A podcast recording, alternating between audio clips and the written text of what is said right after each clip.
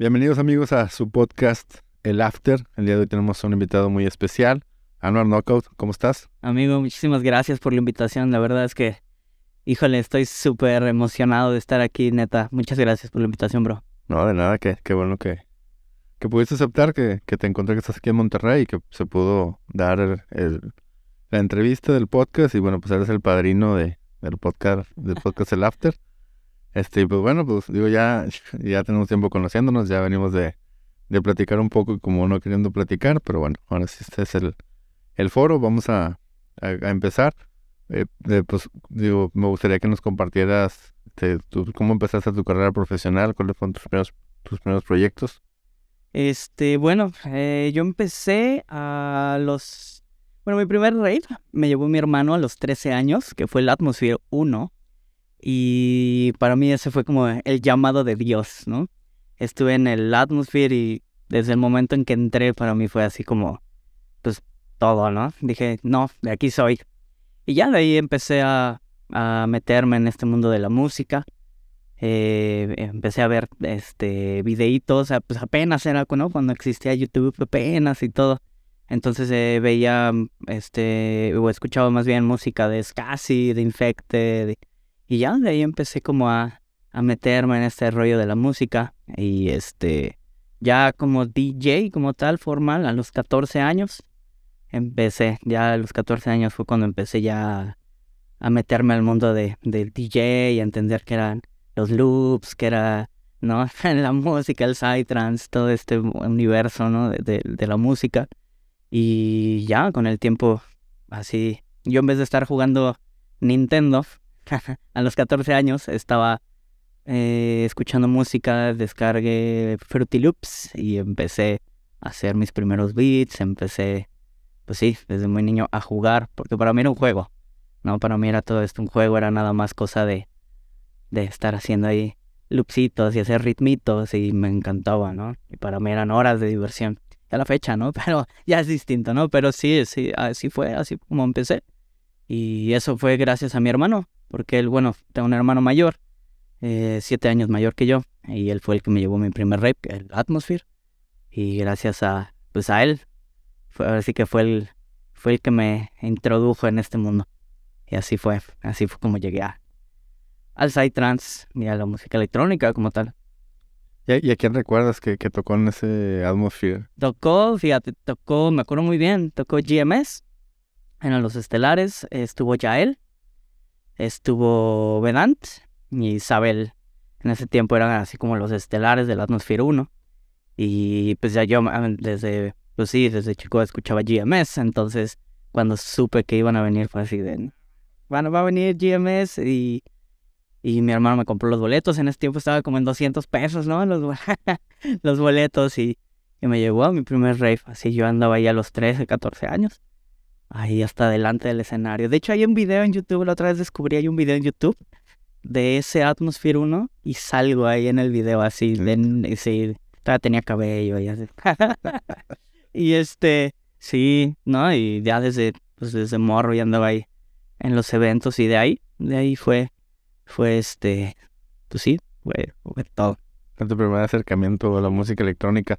Ahora platícame un poco de tu, o sea, tu primer proyecto, o sea, yo cuando te diste cuenta que es algo que te gustaba, algo que tú querías hacer, o Ajá. sea, cómo empezó ahora, ahora sí el... ya el viaje, ¿no? Como tal, pues bueno, hace- eh, en ese tiempo, sí, estuve como dos años de DJ, tal cual, DJ set.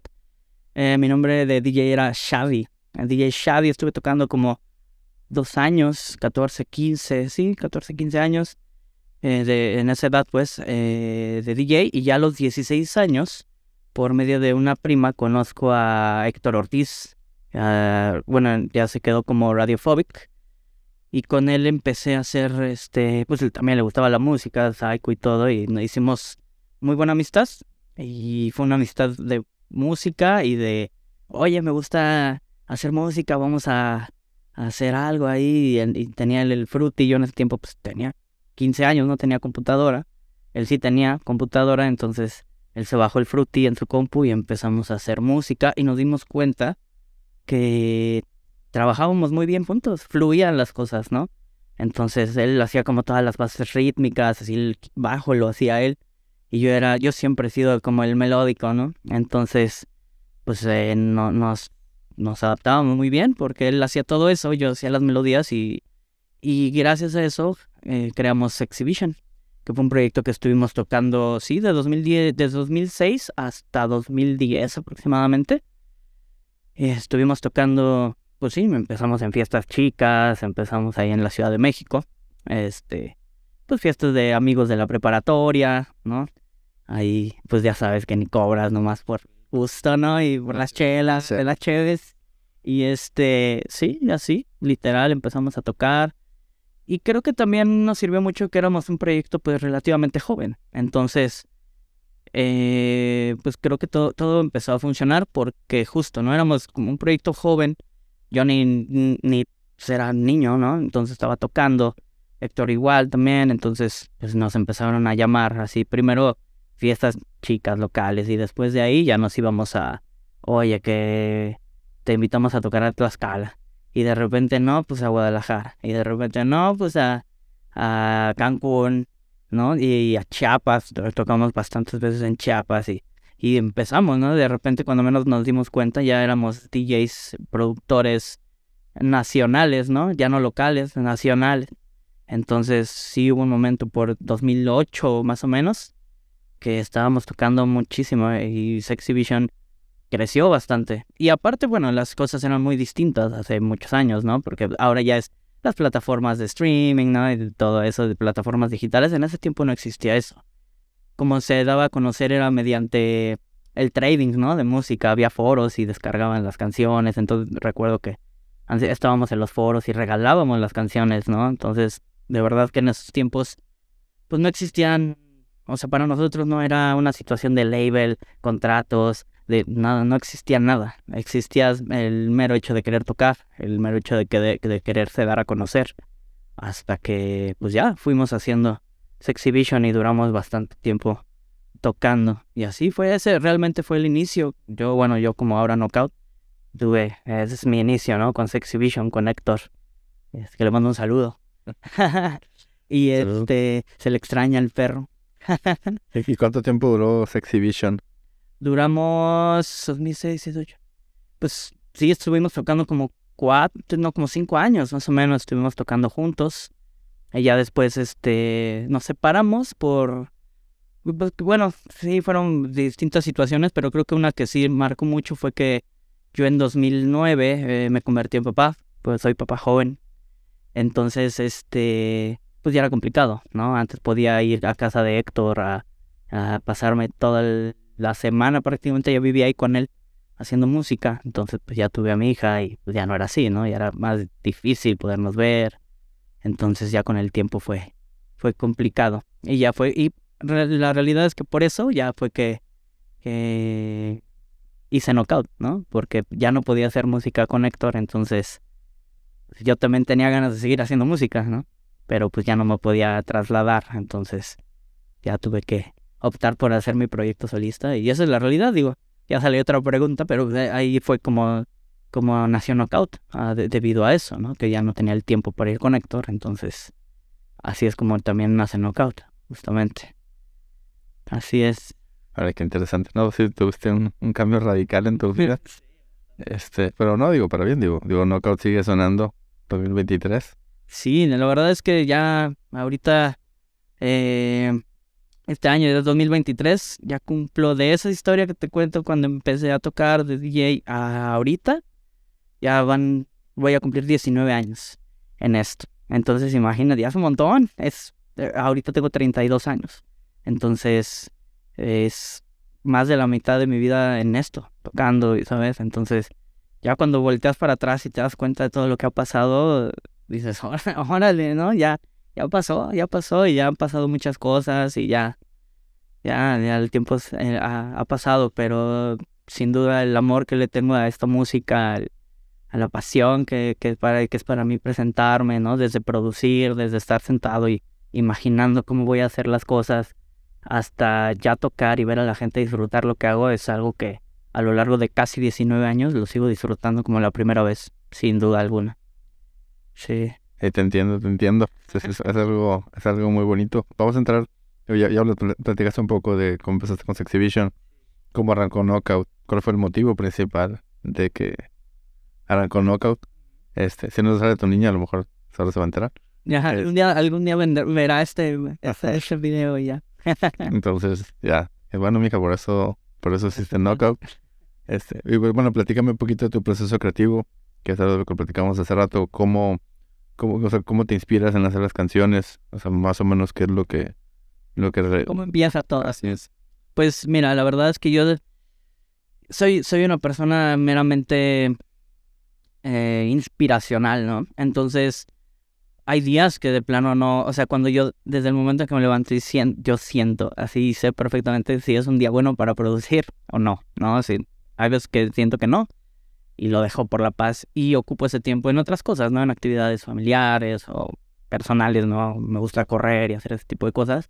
Y te cuento esto ¿por qué? porque eso me sirve mucho, porque sobre el proceso que voy realizando todo ese tipo de tareas, empiezo yo a, pensar cosas, eh, pues, trato de motivarme, ¿no? A veces, ¿no? De, de, estar pensando incluso melodías en la calle, así.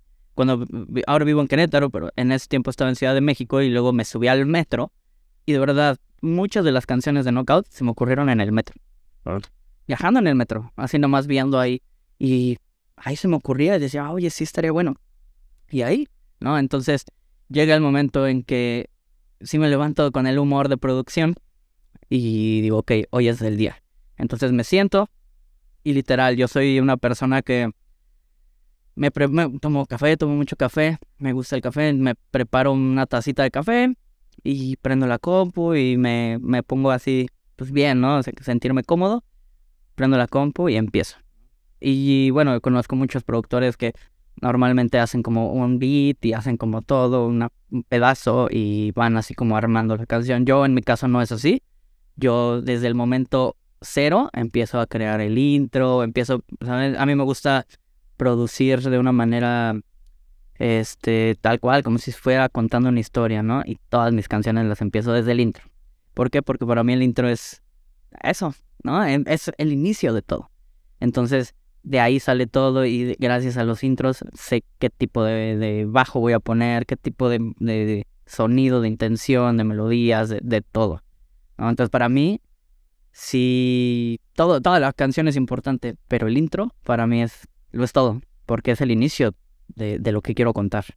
Sea bueno, sea malo, pues si es un intro melódico y, y de calma, pues igual ya le hago un plot twist y cambia, ¿no? De repente, pero trato de, de que lleve, ¿no? Y, a lo mejor y, si lo hago más melancólico, bueno, pues va a ser con notas menores, que vas, ¿no? O a lo mejor si lo hago con notas mayores va a ser más alegre, más, ¿sabes? Pero desde el momento cero, por eso para mí es muy importante.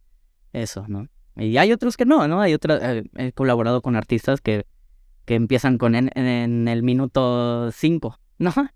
Y, para mí es complicado, ¿no? Porque digo, ok, o sea, pero entonces tengo que adaptarme a eso que existe, ¿no? Y es como de, ah, no sé, ¿no? Y me cuesta un poco de trabajo. Entonces, por eso, sí, así funciona, así maquila mi mente. Totalmente. Desde el tengo que tengo que ir en orden.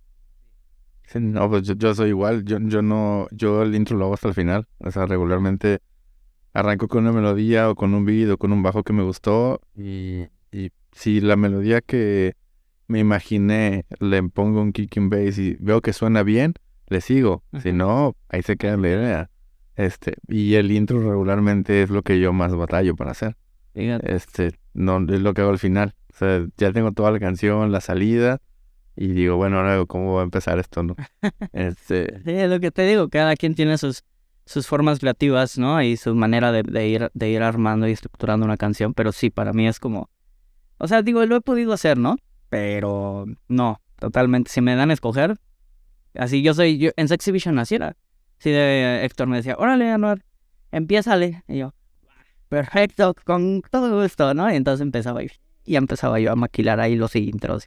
Entonces, sí, el intro para mí es importantísimo.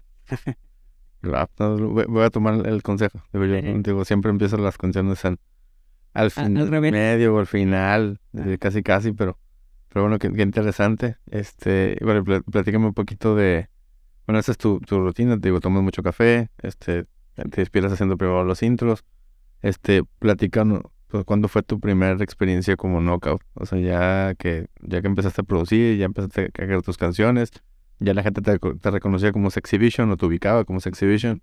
¿Cómo fue la presentación de Knockout? Yo debuté Knockout en 2009 en un evento en Oaxaca. Ahí fue la primera vez que toqué Knockout. La verdad es que sí estaba como súper nervioso, ¿no? A pesar de que ya tenía un tiempo tocando, pero pues no es lo mismo, ¿no? A, que siempre tienes a alguien con quien tocar, a de repente ya, ya estar con, pues, pues solo, ¿no? Literal solo, ya eres tú, ya, ya es tu proyecto, eres tú. Entonces, eh, sí, fue, fue una fiesta donde tocamos Exhibition, pero aparte debuté Knockout. Y este, y bien, digo, obviamente ya actualmente a lo que toco ahora pues nada que ver, ¿no? Pero en ese tiempo pues estaba contento, ¿no? Porque dije, órale, ya tengo doble proyecto, ¿no? Ya tengo Exhibition y Knockout. Dije, órale, ¿no? Pues esto ya, ya empieza a, a tener todavía más peso, ¿no? Entonces, este, sí, de ahí eso fue con, con Knockout en, en Oaxaca. Eh, en 2009 pues tenía 18, 19 años. Entonces ya de ahí para acá, este, pues sí, un rato de Knockout, pero ahí fue cuando lo empecé y, pues sí, la verdad es que Knockout ha sido para mí como una gran sorpresa. Ese, proyecto me ha dado, o sea, de verdad, ese es algo que cuido mucho, ¿no? Lo valoro muchísimo porque me ha dado, así, digo, Sex Vision fue mis inicios, pero Knockout me dio una visión enorme de, de, de ya, de, de entender desde convertirlo en un proyecto ya con, con una, una, base eh, profesional, ¿no?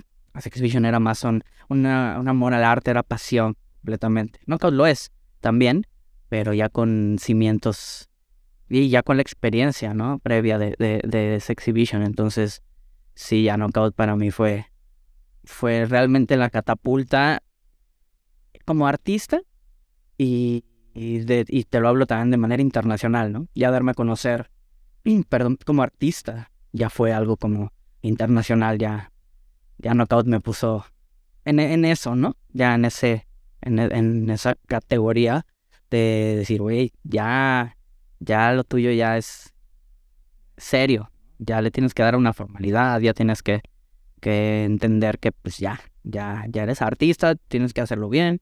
Eh, fue cuando también tomé la decisión de estudiar, ya, este, ingeniería en audio. Entonces, sí, Knockout ya fue como lo, lo bueno para mí. Así, así lo hice. Entonces ya eh, con el tiempo eh, estudié ingeniería en audio y, y ya, fue lo que hice con Sexy Vision en, no sé, cinco años.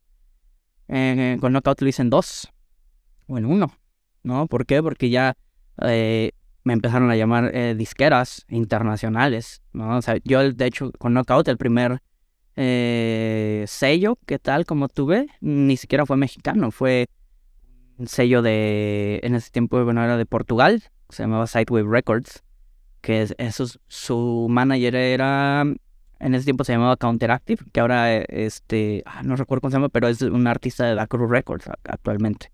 Y tenía su, su label y me invitó le gustaban mis melodías y todo, y ya de ahí salí en una compilación en Portugal, y ahí fue cuando empecé ya a trabajar de manera internacional. Ahí ya, por ahí del 2011.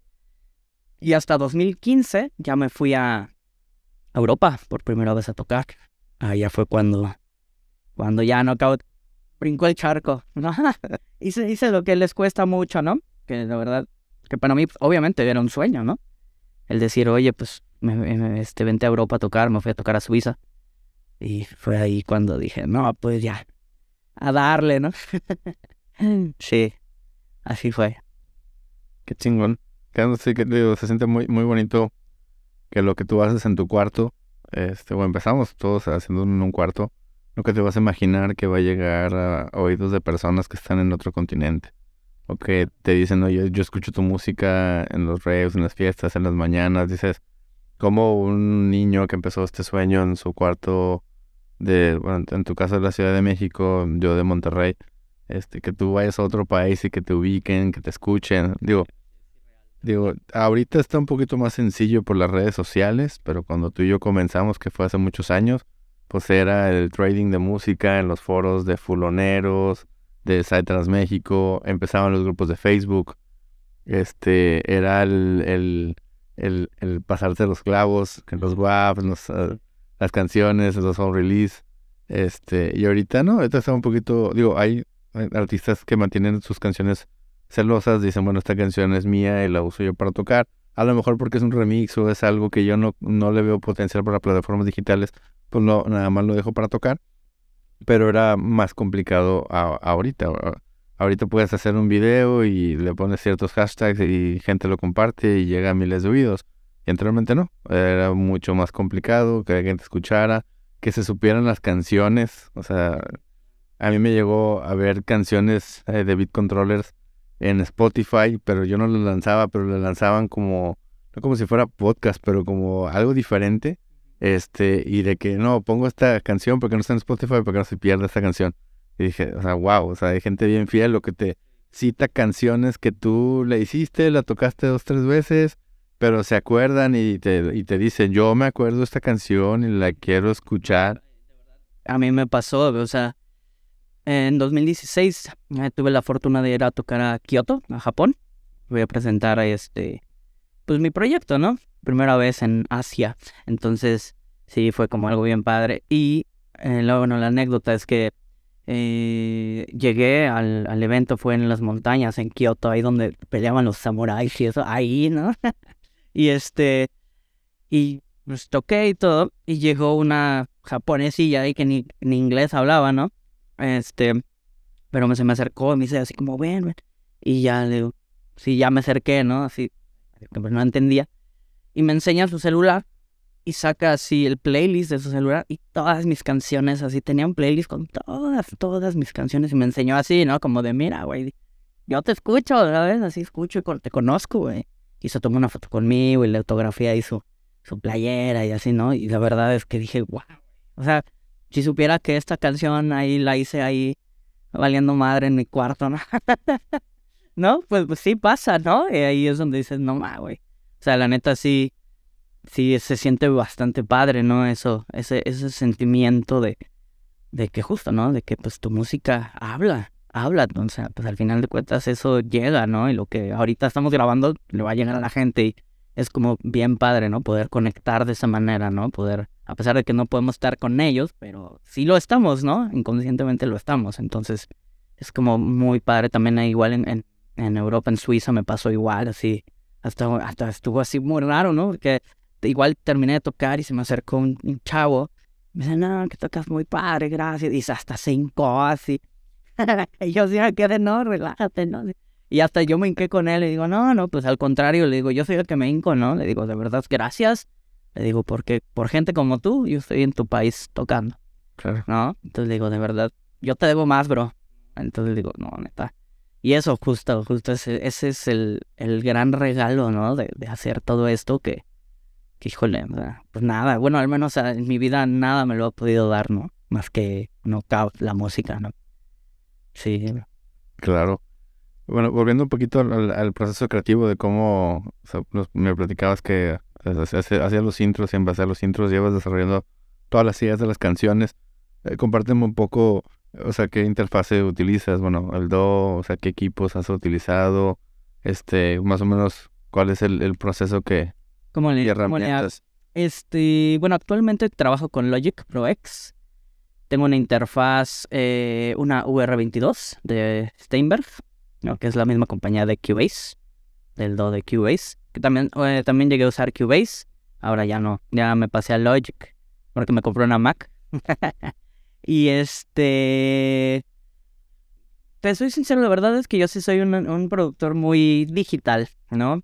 Este, bueno, también por cuestiones, pues digo, tengo a mi hija, ¿no? Entonces, cuesta, ¿no? Los hijos cuestan. Entonces, este, pues he tenido que adaptarme un poco también a eso y he tenido que comprar eh, plugins eh, digitales, ¿no? Entonces, eh, yo soy de mucho del mundo digital.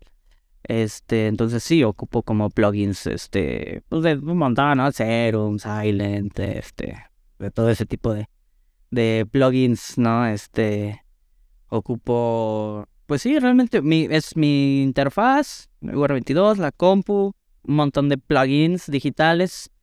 Este, igual la masterización la hago digital, la hago con, con este, herramientas de Waves, ¿no? Lo hago con, con herramientas, este, eh, de digital audio, de, bueno, uso ahí varios, varios, este, plugins, pero la realidad es que sí, este, te soy sincero, si no ocupo tanta cosa externa. Más, bueno, tengo un controladorcillo, un Axiom, ¿no? Pero o realmente lo ocupo nada más como para, pues, ingeniarme unas melodías, ¿no? Cosillas así. Porque incluso las automatizaciones y todo lo que hago ya, este, pues sí, para los filtros y todo eso, lo hago de manera digital y lo hago en la computadora directo. Este, yo sé, hay, hay una controversia ahí, ¿no? De muchos, que también hay muchos artistas que ocupan este analógico, que claro, evidentemente sí, lo analógico pues tiene su magia, ¿no? También es buenísimo. Y te cuento todo esto así sin vergüenza ni nada, ¿no? Porque hay mucha gente que pues no tiene. Esos accesos, ¿no? A, poder estar en un estudio grande. Y yo me he topado con mucha gente que, te habla y te dice, no, a, mí me lo han dicho, ¿no? Así como de, no, güey, yo seguro, pues es que tú tocas chido porque pues has de tener un estudiote así bien machino, ¿no?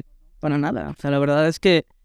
Eh, y, mucha gente no lo hace porque tiene esa limitante, ¿no? De que piensan que se requiere de un gran estudio y de algo loquísimo para poder hacer música. Y la realidad es que no. O sea, yo he sacado, literal, he sacado canciones en Da Cruz Records, en buenos labels, con una computadora, una interfaz y unos audífonos. De ese nivel. ¿Sabes? Entonces, creo que sí, obviamente es son herramientas, ¿no? Todo lo externo y tener cosas muy buenas, claro, lo hace más fácil y vas a sonar increíble. Pero sí creo que también es como, es tu mente, es tu mente y lo, lo creativo que te puedas poner en hacer esto, ¿no? Te lo comentaba hace unas, unas horas, ¿no? Es, hacemos música, vendemos sentimientos, hacemos sentimientos, ¿no? Entonces la gente a veces piensa que requieres de un gran equipo y de todo para hacer cosas impresionantes y la realidad es que no es cierto.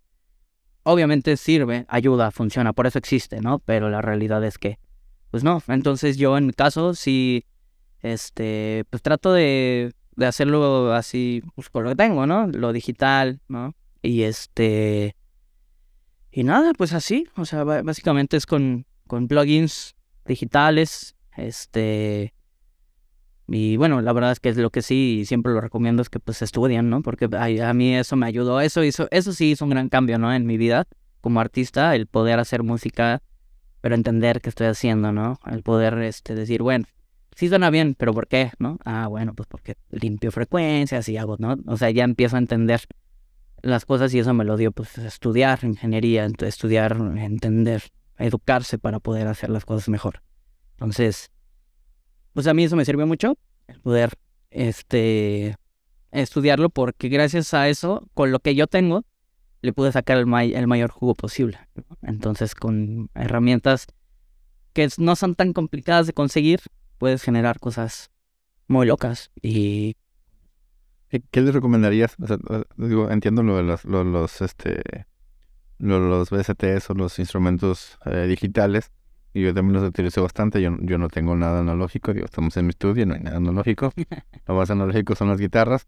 Yo también todo lo, lo, lo realizo en BCTs. Digo, creo que han incrementado mucho la, la calidad de los sonidos, ¿no? Este, incluso las mismas bibliotecas de Logic, o sea, todos los instrumentos mundiales que tiene, eh, funcionan increíble, ¿no? O sea, ya no tienes que caer en paquetes súper pesados de contact para sacar los sonidos. O sea, a menos de que vayas a hacer una obra muy específica, pero si ocupas cierto instrumento, ya la misma biblioteca de Logic o de Cubase o de FL ya, ya tienen toda esa información.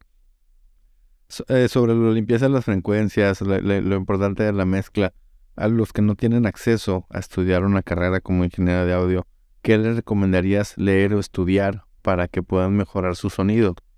Eh, mira, la neta, ahorita actualmente este, encuentras un montón de cosas en YouTube. Y la verdad es que sí, yo, yo no lo he hecho mucho, pero sí de repente me he echado como clavaditos a ver tutoriales y ver como cositas, ¿no? Este, y la verdad es que en, en, internet, de verdad, encuentras si buscas, encuentras, ¿sabes? Entonces, hay, hay de todo, o sea, de verdad, ahorita ya hay, este, te enseñan a cómo masterizar, ¿no? Te enseñan a cómo hacer limpieza de frecuencias, el tipo de compresión, técnicas de compresión, ¿no? Compresión paralela, y hacer así como un buen de cosas que, pues antes, o sea, jamás encontrabas esa información, ¿no? Ahora, ahora ya es, el acceso a, información es muy fácil, ¿no? Entonces creo que también es un poco buscar, ¿no? Buscar también algo que yo recomiendo mucho es buscar mentores, ¿no? Eh, pueden ser hasta amigos, ¿no? O sea, yo, yo cuando empecé a tocar, cuando así en la época de esa exhibition, pues yo no sabía producción y Héctor sabía más que yo de producción y pues, pues él fue un mentor, ¿no? En ese tiempo en mi vida, porque pues al final yo lo veía y era así como, oh, este güey es Dios, ¿no? Así, porque yo lo veía así, ¿no? O sea, porque, y creo que y conforme fui avanzando, empecé a conocer artistas y unos, unos sí, otros no, me, me compartían conocimientos y todo, y, y, así me fui integrando, ¿no? Entonces creo que si no puedes, o sea, como tal, ¿no? Pagarte una carrera o algo así, ¿no? Que también entiendo que es caro. Entonces, este, creo que también puedes investigar.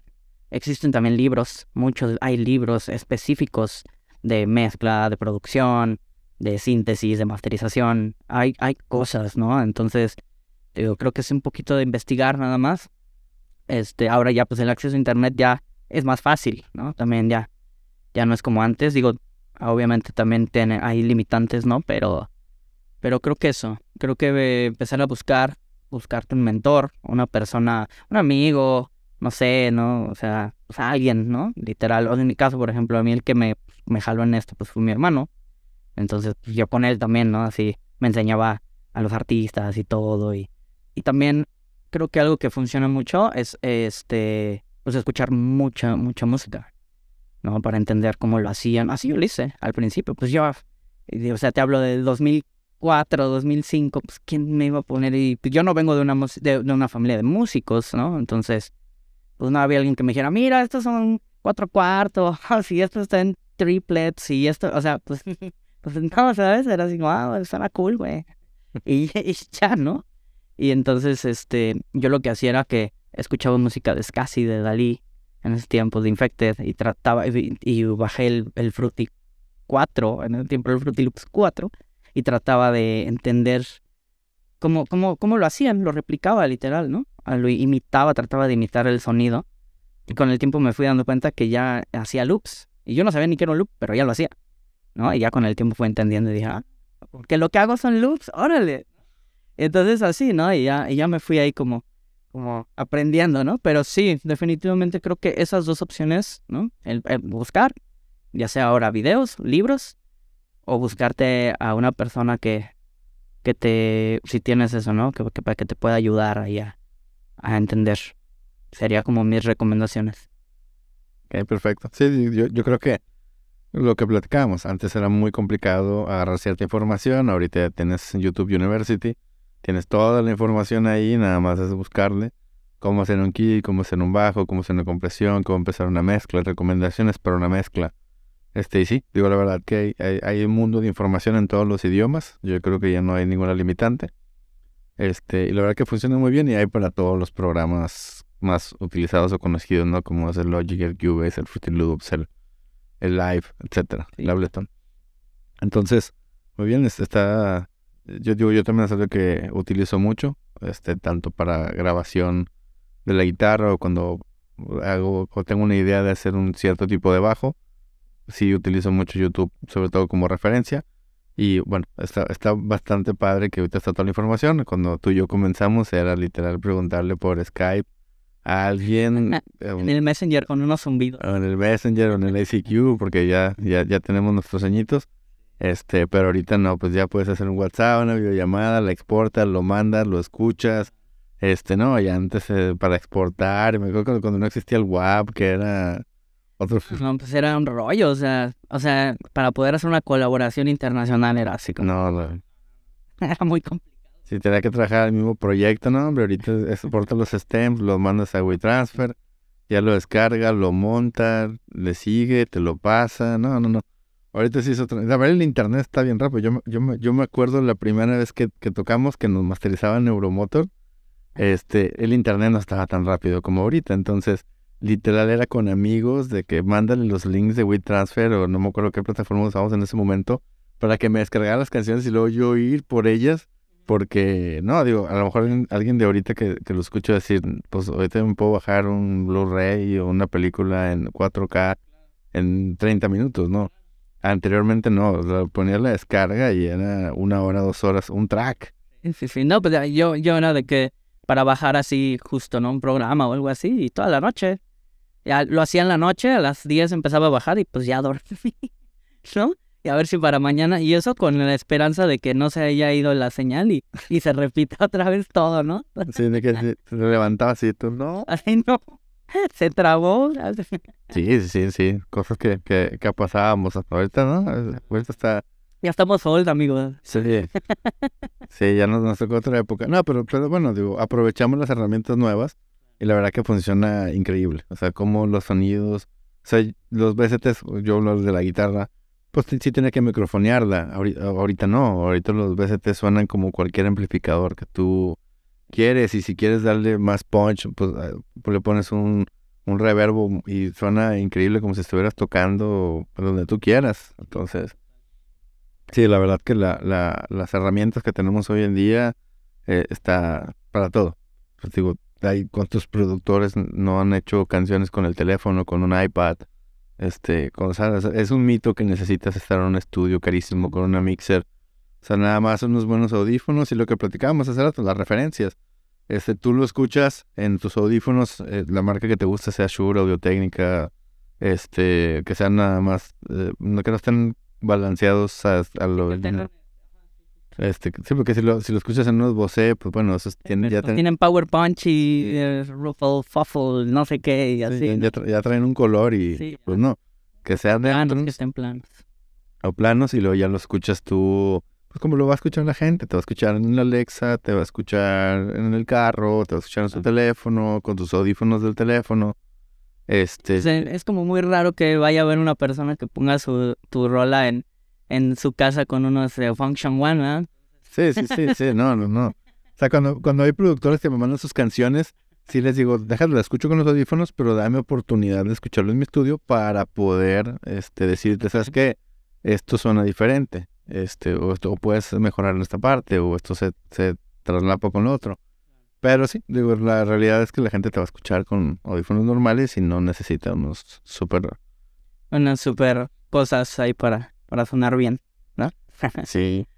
Pero bueno, ya me platicaste cómo, cómo arrancó, ¿no? Cómo este esa exhibition. Platícanos un poquito ahora de, bueno, ya que estuviste haciendo tu música y dando a conocer tu proyecto y viajando y tocando, después nace la, la, la, la, la promotora, disquera, firma, Maya Shakti. Platícame cómo, cómo comenzó eso. Híjole, Maya Shakti, fíjate, te cuento. El, en 2015 fue la primera vez que me fui a Europa, me fui a Suiza a tocar. Y te cuento esto porque literal ahí nació Maya Shakti. Fue un... algo pasó. Me acuerdo que entre ese viaje eh, fui en, en febrero 2015 y me llevaron, eh, de esos días me llevaron a hacer snowboard. Entonces para, para hacer snowboard suben, ¿no? Así a la montaña en todo. Entonces, este, pues iba a subir, o sea, pues son como de esos, este, como los carritos esos que te suben a las montañas. Me subí uno de esos y este, y veía los paisajes, no o sea, es una cosa impresionante, ¿no? Ver, ver eh, si la nieve y todo eso, ¿no? Pues yo, uno que viene del calor, ¿no? que somos de, de, pirámides, ¿no? Entonces de repente ves algo así, pues sí, sí impacta, ¿no? Entonces, eh, en, dentro de mí yo decía, híjole, la verdad soy muy afortunado, ¿no? Dije, no qué, qué padre, qué padre poder ver, ver esto. Y me acuerdo que yo decía, ay, ojalá algún día pueda hacer algo, como para que, en ese tiempo yo decía, para que mis amigos, ¿no? Productores, así, vivan lo que yo estoy viviendo. Yo decía, estaría como bien, bien chido, ¿no? Y ya, ahí queda, ¿no? Ahí queda el, queda el, la experiencia, ¿no? Esto que te, que te cuento. Y ya después regreso a México y por azares de la vida, no sé, eh, conozco a una persona que es clave, fue, fue, fue clave en, en la creación de, de, Maya Shakti, eh, que se llama Rohan Chanana. Él es eh, un amigo de la India. Este, él se dedica a la industria textil y eso, pero le gusta el psytrance y eso. Y entonces estaba en México y quería como hacer amigos.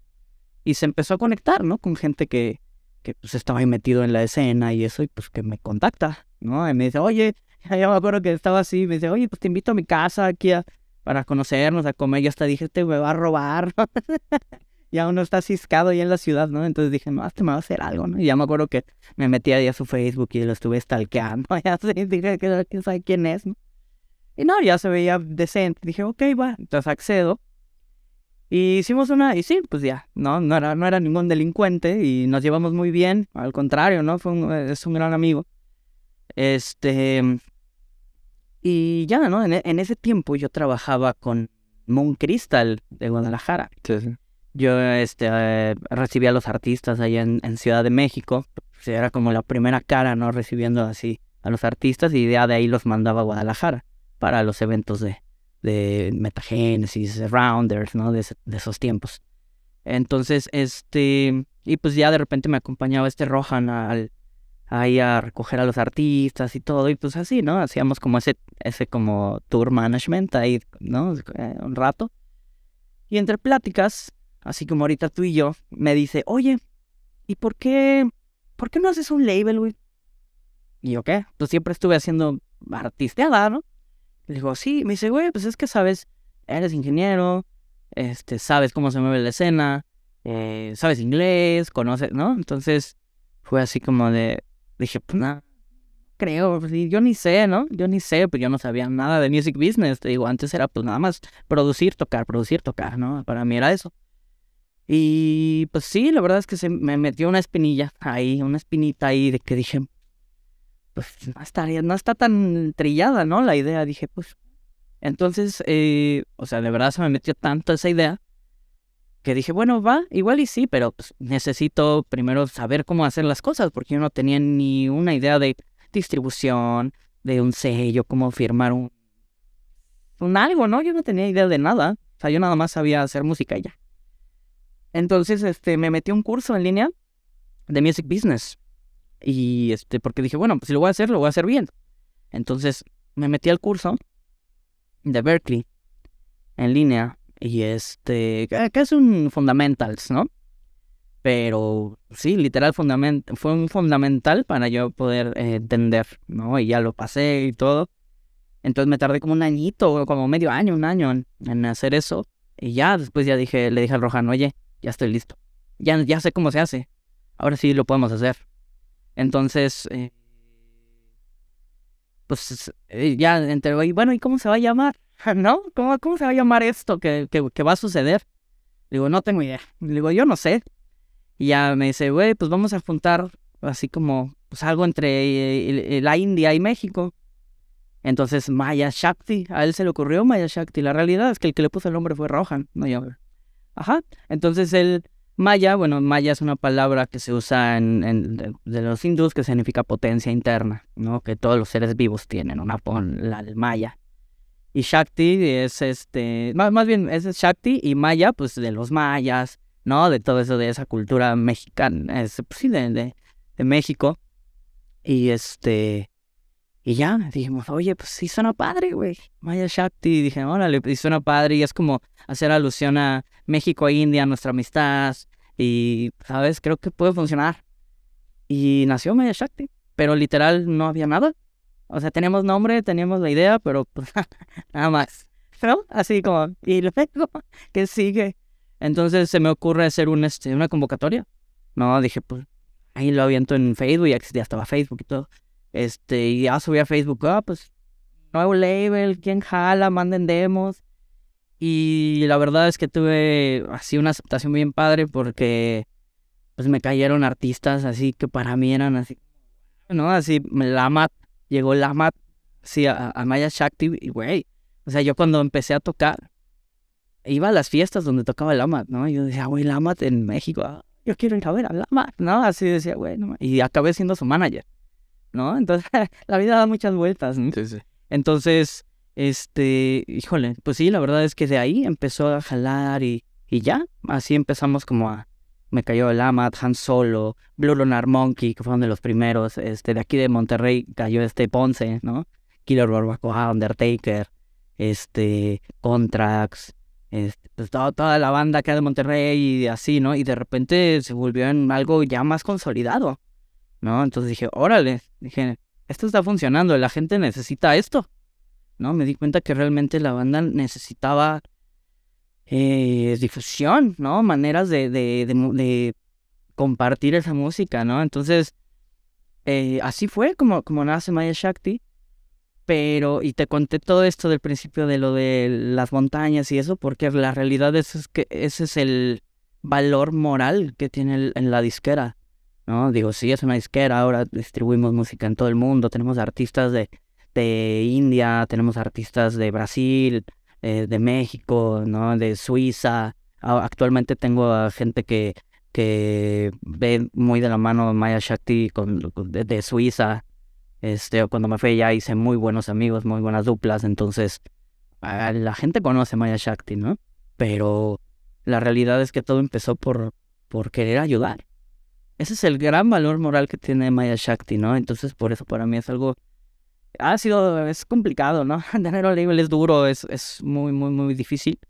Pero la verdad es que sí quiero mucho ese proyecto porque de verdad tiene un valor sentimental y, moral muy chido, ¿no? Muy, muy puro, ¿no? Que es justamente eso, ¿no? El poder ayudar a la gente y poder ver que crecen los artistas, ¿no? O sea, en algún momento de la vida eh, cayó Kratos, ¿no? A Maya Shakti y ahorita Kratos la está rompiendo durísimo. Ahorita creo ya firmó con en el label de, Talamasca, ¿no? Entonces, ver, y, él llegó a, él fue alumno de, de Lamat y cayó por Lamat, dentro de Maya Shakti y ya de ahí, ya después verlo crecer, tocó en un Equinox y, o sea, y es como bien padre, ¿no? Ver y yo le digo, bro, lo has hecho muy bien, felicidades, ¿no? Entonces, este, es como bien padre, ¿no? Ver y que pones, que aportas ese pedacito, ¿no? Ese granito de arena a, a una escena, ¿no? Y que puedes hacer algo así de ese nivel, es como, muy, muy increíble, ¿no? Y, que también gente de otros países lo valora, ¿no?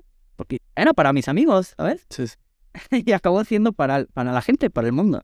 Entonces fue algo que de verdad escaló demasiado, algo que ni yo me imaginaba y que lo agradezco infinitamente, ¿no? A cada artista que, que ha lanzado con nosotros siempre se los digo, güey, gracias por, por creer, ¿no? Porque de verdad todo empezó así, creyendo, todo empezó tratando de hacer algo tratando de ayudar a, los amigos, ¿no? Y se volvió en algo así grande, profesional. Ahora somos un, un label, pues ya con sus años, eh, somos, tenemos patente, ¿no? O sea, ya hacemos distribución, hemos hecho eventos, o sea, eh, pues así, eh, eso es Maya Shakti, eso es así, nació y así se ha desarrollado. Qué bueno, no, sí, qué, bueno porque pues, yo, te conozco desde hace tiempo Conozco perfectamente Maya Shakti, pero no me sabía la historia o dónde venía el nombre. Creo que muchas de las personas que lo ubican, pues dicen, no, pues la, la firma de Anwar o label de Anwar y tiene tantos artistas, ¿no? Y ha hecho tales fiestas y está con... Este, ya tiene presencia hace muchos años, pero bueno, es más que todo compartir la historia de cómo si, si alguien que nos está escuchando, alguien que está de talento nacional o internacional quiere hacer una firma, pues bueno, digo, que se ven cómo empezó una que ya tiene bastante tiempo, está bastante reconocida aquí en México, ¿no? Claro, sí, ¿no? te, te comento, o sea, la verdad es que nosotros siempre estamos como súper abiertos, ¿no? A, al nuevo talento, al talento ya consolidado, ¿no? O sea, incluso de hecho ahorita estamos, hacemos compilaciones, se llaman Shiva, que ahorita estamos en el volumen 4, va a salir uno, este, y justo esa es la idea, ¿no? Tenemos como, en, en esos compilados tenemos artistas nuevos y también consolidados. Y eso lo hacemos para qué? Para que los consolidados pues estén sacando, ¿no? Estén manteniendo, ¿no? En, lanzamientos y los nuevos para que justamente empiecen a sentir ese, ese, pues ya el, el, trato profesional, ¿no? De, de, decir, bueno, pues ya estoy lanzando una disquera bien, con una distribución bien, ya se hace todo, ¿no? Como debe de ser, ¿no? Un proceso real, ¿no? De, de distribución y de sello y se les pide su metadata y se hace firma, o sea, no, es ya algo serio, ¿no? Entonces, incluso nosotros hemos, sí hemos podido lograr mandar artistas a otros países a tocar. Entonces, o sea, me explico, ya es, ya es, o sea, esa es como nuestra misión, ¿no? Poder, yo siempre lo he dicho, ¿no? A mí me, me gusta y siempre he tenido esa idea de decir, bueno, quiero, quiero llegar a ser top, bueno, pues tengo que pasar por Maya Shakti. ¿Por qué? Porque ellos me van a dar ese profesionalismo, me van a dar esa seriedad, se va a ver, ¿no? Entonces, pues se trabaja en ello, ¿no? Es, es duro, ¿no? Porque pues es entre la vida diaria, yo como knockout, que también tengo que estar así con, con la producción y todo, mi vida personal, este, y pues luego también tratarlo de todos los demás, ¿no? porque también de verdad te vuelves hasta psicólogo ahí de los artistas, de verdad, porque pues también es, es complicado, ¿no? Todos tenemos problemas, nuestras vidas, este, pasan, ahora sí que pasan cosas, ¿no? Entonces, pues a veces los artistas se desmotivan, así me han pasado, ¿no? Así de, no, ya no quiero, ya no quiero, ya no, no le veo futuro, ya, ya, ya, no, ya no quiero nada. No, échale, eres muy bueno, ya empieza, ¿no? Acá el coaching así, ¿no? Entonces, hasta de eso, ¿no? Hay que hacerle y llevar finanzas y llevar un orden y estrategia de lanzamiento y que hay que hacer la portada que esto y que hay que ver este qué fechas y sabes, o sea, todo, ¿no? Se vuelve una yo nada más quería mandar y hacer lanzamientos y ya y una cosa me llevó a otra y otra y otra y ya de repente ya andaba haciendo eso y videos y, y de todo, ¿no? Ya editaba videos, ya estaba haciendo así yo sin querer ya acabé haciendo ahí en el Premiere, en After Effects, o sea, me, me, fue llevando, ¿no? Hubo un tiempo, digo, ahorita ya no puede, mi hermano se subió al barco con nosotros a Maya Shakti y este, hicimos un tiempo Maya Shakti Radio, que literal hacíamos como, pues sí, programa de radio y este, mi hermano lo conducía y todo, y yo, y yo generaba todo lo, toda la producción, ¿no? De cortinillas y todo lo de la radio y ahí me veías haciendo eso y a mi hermano lo, lo secuenciaba y hacía el programa, ¿verdad? O sea, la producción, ¿me entiendes? Sí, sí, me acuerdo, sí me acuerdo de Radio. Entonces, güey, o sea, y te digo, yo nada más quería ayudar a mis compas, ¿no? Entonces fue creciendo y es, es, es como bien chido, ¿no? Oye, y en el tema de ayudar, ¿no, no, no, han, no has pensado hacer como Maya Shakti? Pues a lo mejor regalar eh, cursos o clases. Sí, ¿qué crees que ahora, este, digo, la verdad es que ha sido más falta de tiempo que otra cosa. Este, de hecho, ahorita estamos ya, eh, bueno, debido a la pandemia lo tuve no cerrar porque no cerramos como tal, pero sí ya no, ya no podía yo estar así haciendo distribución de los artistas, bueno, de para booking, ¿no? Y todo eso para mí era pues muy complicado, ¿no? Por, porque se cierran eventos y pues ahora sí que era como la manera en que nosotros nos manteníamos a pie, ¿no? Entonces sí, tuve que decirle en ese tiempo gracias a los artistas, pero pues yo no podía, ¿no? Entonces, este, ya ahorita ya otra vez estamos retomando actividades, ya estamos otra vez lanzamientos, estamos viendo ya también tour con artistas, ya estamos ahí otra vez y ahorita estamos desarrollando ya nuestra página web otra vez, este, y justamente queremos meter ahí como, pues todo eso, ¿no? Así como uno, impartir unos cursos, a lo mejor este pues ya ves que luego están las plataformas y puedes comprar ahí como, como cursillos o a lo mejor unas masterclass, ¿no? De vez en cuando. Entonces sí, sí tenemos pensado hacer como, como ese tipo de cosas. Actualmente ya hay un montón de gente que quiere hacer música, ¿no? Antes era menos, ahorita sí ya pues hay un montón de escuelas y hay, hay mucha tecnología, muchas cosas, ¿no? Que para que la gente pueda, pueda, este, hoy quiera hacer música. Entonces sí, nosotros también queremos ser parte de eso. ¿No? Entonces, este, pues nada, seguramente pronto, pronto estaremos como ahí dándonos algunas cosas, algunas, algunas clases o algo así, pero seguro, hay, hay mucho talento y hay mucho conocimiento, ¿no? Que se puede compartir, entonces, seguro, seguro se va a hacer. Bien, perfecto, estaremos anunciándolo. Sí, ahí te invito. claro, claro. Más, más cosas melódicas, este, por la, por mi perfil de guitarrista, pero con gusto cuentas conmigo. Ahora, bueno, ya que nos platicaste el origen de Maya Shakti y, bueno, y lo, que sigue, lo que se viene, ahora platícame de Knockout. ¿En qué estás trabajando? ¿Qué viene de Knockout después de...? Knockout. Ahorita, fíjate, y es lo que hace rato andaba ahí platicando contigo. Este, ahorita estoy en el proceso ya de mi tercer álbum de estudio. Eh, yo espero ya para para abril, yo creo ya tenerlo, abril 2023, ya tener este tercer álbum. Todavía no tiene nombre. No te puedo decir el nombre porque todavía no lo, no, no lo he pensado. Este, pero sí te puedo decir que ha sido un álbum, híjole, bien duro. En el sentido, este, bueno, y platicábamos para la gente que, ah, sí, este, hace rato estábamos platicando y me decía este, este Flash, oye, es que por qué, por qué no, este, por qué es, por qué álbum y no singles, ¿no? Actualmente ahora se sacan más singles, ¿no? Y sí, ahorita yo el álbum lo tengo pensado de nueve tracks, o sea, serían nueve, o sea, Año, año. Sería así, serían nueve meses, ¿no? De cada mes estar haciendo, y sería muy bueno, ¿no? Porque te mantiene, ¿no? Te mantiene vigente y actual y así. Pero te voy a decir por qué, y, y yo te dije, te voy a decir en el podcast por qué álbum y no singles. Y la razón es porque eh, en este álbum, hay dos razones. Una es que en esta ocasión, normalmente en los otros dos álbumes sacaba remixes o colaboraciones. En este álbum dec- decidí completamente hacer knockout. Todas las canciones son originales. Todas, todas, todas, todas, ¿no? Entonces dije, "Nen, sí quiero sacar puro knockout. ¿Por qué? Porque nunca lo he hecho. Llevo 10 y- casi 19 años y siempre saco algo en colaboraciones o remixes. Y dije, no, ya quiero sacar algo meramente de knockout. ¿Y por qué álbum? Porque actualmente, bueno, pues ya después de tantos años, obviamente, pues la música va cambiando, ¿no? Entonces, eh, este álbum en particular, traté de que tenga el sello de knockout que hace que suene a knockout, pero con la actual. Entonces, he estado sacando música, pues, sí, melódica, ¿no?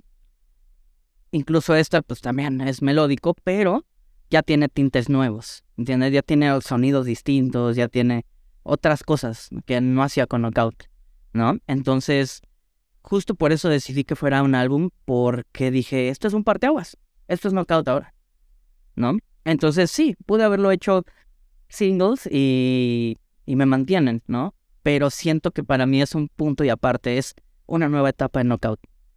Entonces, justo por eso decidí, eh, dije, ya, ya no lo voy a pensar tanto, porque sí estaba, eh, sí estaba, la verdad es que sí estaba muy, muy, dije, ya, si me invento puros, puros, este, singles y así, ya me la llevo relax, ¿no? Así, pero dije, no, lo voy a hacer así, ¿por qué? Porque para mí es justo eso, ¿no? Es como quitarse la piel vieja, ponérsela del 2023, ¿no? La actual, y decir, ya, esto es Knockout ahora, bienvenidos. Y aventar nuevo álbum, con nuevos sonidos, con, al, con nueve tracks originales, ¿no? Totalmente Knockout, ¿no? No hay de que, de que Merenganito ahí le puso el kick y la vocecilla de, no, nada, nada, todo lo hice yo, ¿no? Entonces, justo por eso, la verdad es que es como, pues no sé, ¿no? Pero, pero sí, sé que a lo mejor en cuestiones de marketing y de todo eso funciona, ¿no? Por eso ahora artistas de todo el mundo pues, sacan más singles que, que álbum, ¿no? Pero la verdad es que sí lo quiero, al menos así lo quiero ver, lo quiero manejar de, esa- de, ese, de ese modo. Y mi intención es esa, ¿no? Ir y presentar en México y en el mundo el álbum de Knockout. Este es Knockout 2023. Esto es lo que tengo. Esto es lo que soy. Después de 19 años de carrera casi, ¿no? Y con esta nueva música y con esta nueva evolución en la música de Knockout. O sea, Knockout no suena a Knockout de hace en 2009, 2010 de Full On Morning. Porque lo que viene de Knockout no es Full On Morning. Es, tiene Full On, sí, porque pues, son, es, la base de, Knockout. Pero ya tiene como más síntesis FM, esos, esos soniditos de rayos y de, de ahí, ¿no? Pero adaptado a lo mío, ¿no? Sin que tampoco pase a allá a perderse esa, esa, este, Esencia. esa esencia exactamente de Knockout, ¿no? Entonces, pues por eso. Y ya pronto ya tendré el nombre. ya pues te lo cuento, te lo digo, pero la verdad es que no lo tengo porque, híjole, no, no me quiero como, como preocupar por eso, ¿sabes? Sí, Quiero, sí. eh, ahorita estoy en ese proceso creativo. Estoy expandiéndome y ahí plasmando mis ideas. Y ya después me saldrá el concepto y ya, ¿no? Lo, lo voy haciendo. Pero esa es la razón. Esa es la razón. Porque para mí es como, ya murió, ya pa- sobreviví pandemia. Sobreviví, ¿no? Estuvo, estuvo cañón. Sobrevivimos. Y, y regresó con un álbum. Y eso es por eso álbum, bro.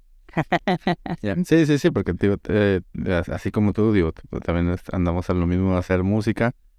Y yo creo que desgraciadamente ahorita las canciones duran muchísimo menos de lo que eh, eran antes. Por ejemplo, ahorita yo, cualquiera que nos esté escuchando que les guste el Psytrance, dices Sex Style, ah, Asterix, este, o sea, muchos Infected, o sea, I wish. I wish, este, las conocen, las canciones de, de, de Dalí, de Michelle Adamson en su momento.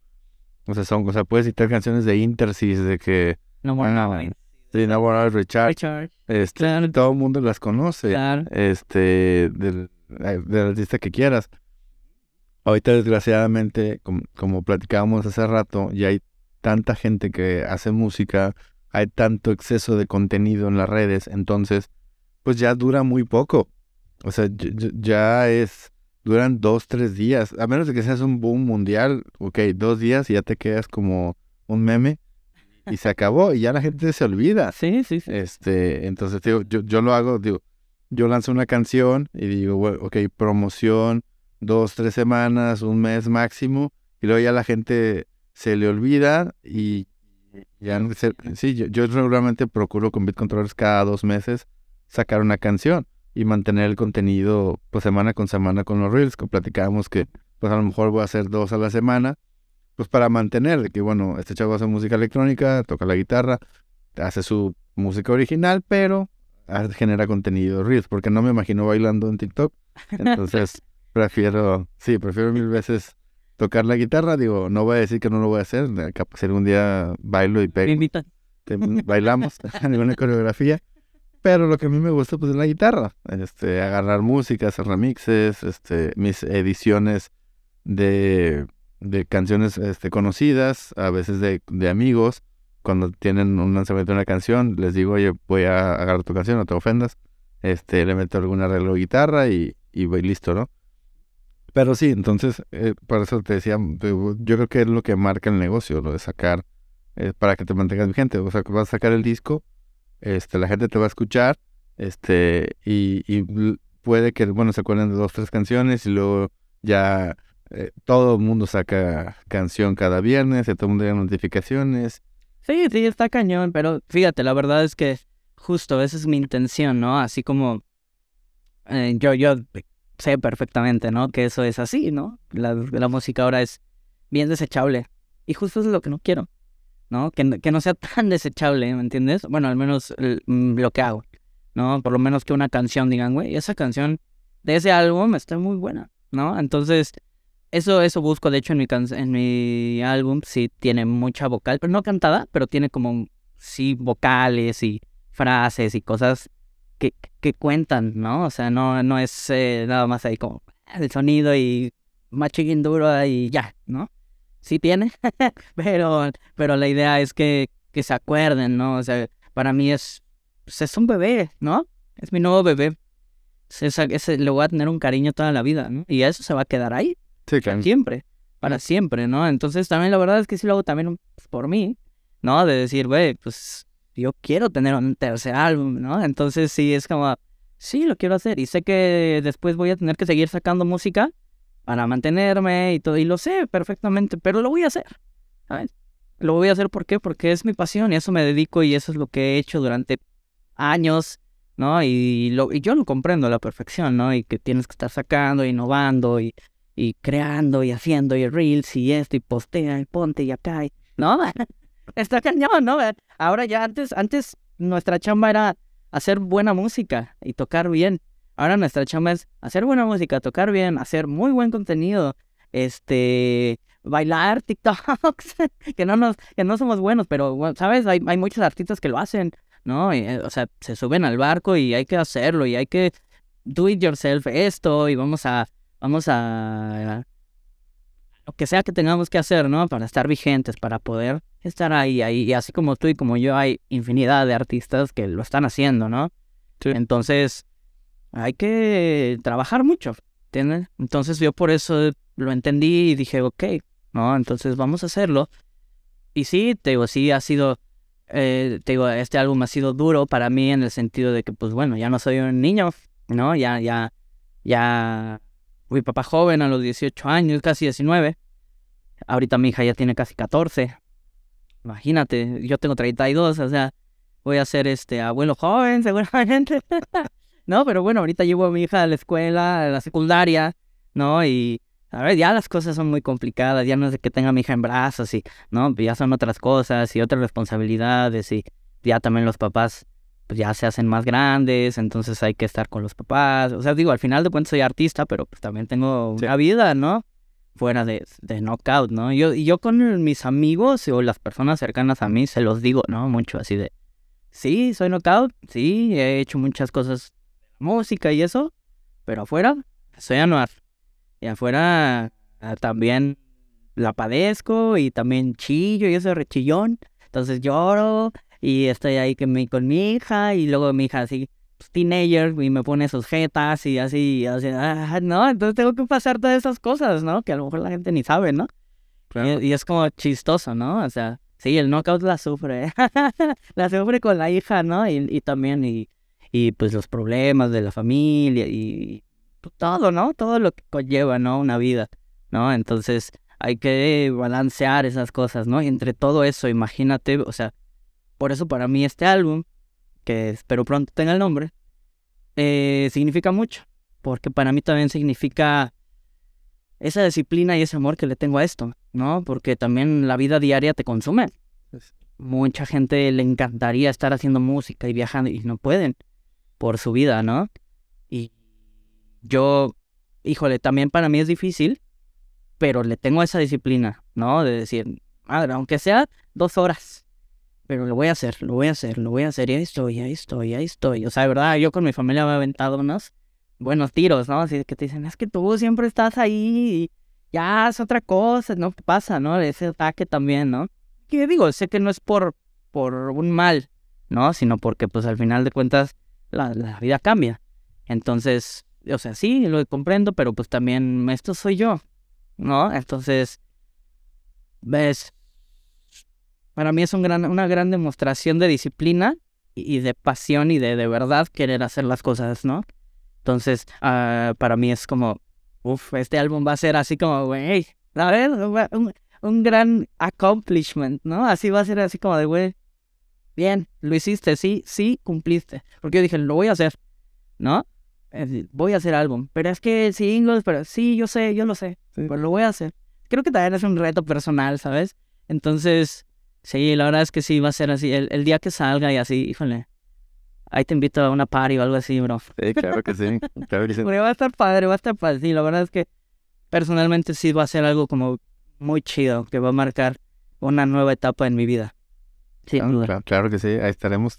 Eh, ya que lo lances, ya me dices dónde va a ser, si sé en CDMX en, Ay, vemos. o en Querétaro. ¿Vives en Querétaro? En Querétaro, sí, ya tengo dos años viviendo en Querétaro, pero ando así, yendo y viniendo, Querétaro, Ciudad de México. Ahí vemos. Yo tengo mucho a Querétaro, entonces estaría padre. La CDMX, digo, digo, pues por defensa de oportunidades, digo, sí voy medio seguido. Sí. Este, espero ir más seguido. Es, este, pero sí, si puede ser Querétaro o Ciudad de MX, y claro que cuentas conmigo y pues ahí buscamos que le podamos adaptar a hacer un reel con una guitarrita, nada más que tenga melodías. Dale. Este, ya sé que, que con gusto, es que me, me gusta mucho tu música y tu trabajo. Ahorita retomando el tema de tu hija que fue la razón por la que nació Knockout. ¿Le has dedicado una canción? ¿Alguna de tus canciones lleva su nombre?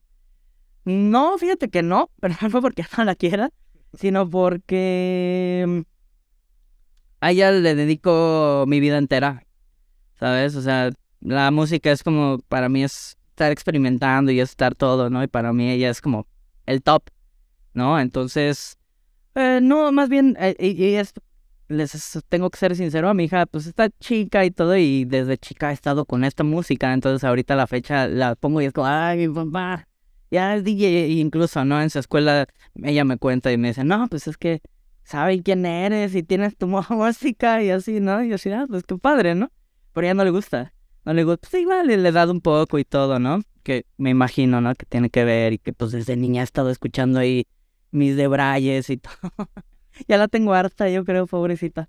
Ah, yo sé, pero yo, yo te digo, digo, como, como la música es para siempre, ¿no? Claro. Este, entonces, a lo mejor ahorita no, no tiene el nivel de conciencia o entendimiento de lo que significa, pero creo que sí es muy... O sea, cualquiera, bueno, sin, sin demeritar a nadie, o sea, cualquiera puede escribir una letra, un mensaje, una carta, pero al menos de lo que nosotros somos más expertos, o se dice que tenemos más experiencia y conocimiento, como hacerle una canción a alguien, creo que valdría la pena, digo, es tu canción, la hice pensando en ti, este, y haga un significado.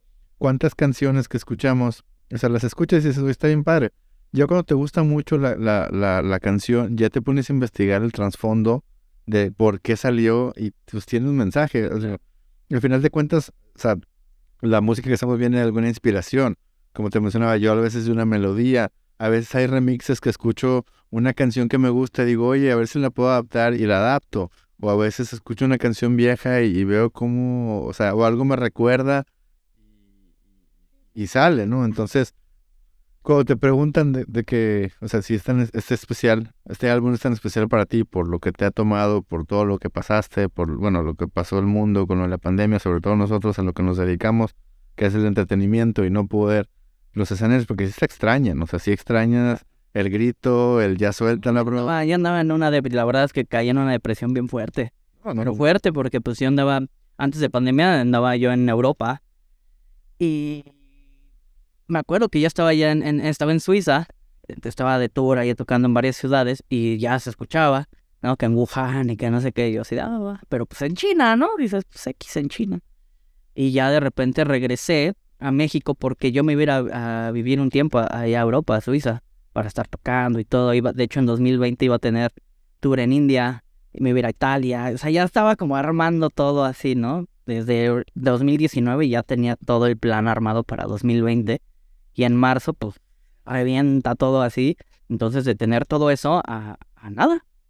Entonces, sí, la verdad para mí sí fue algo como, como, ah, ¿no? ¿sabes?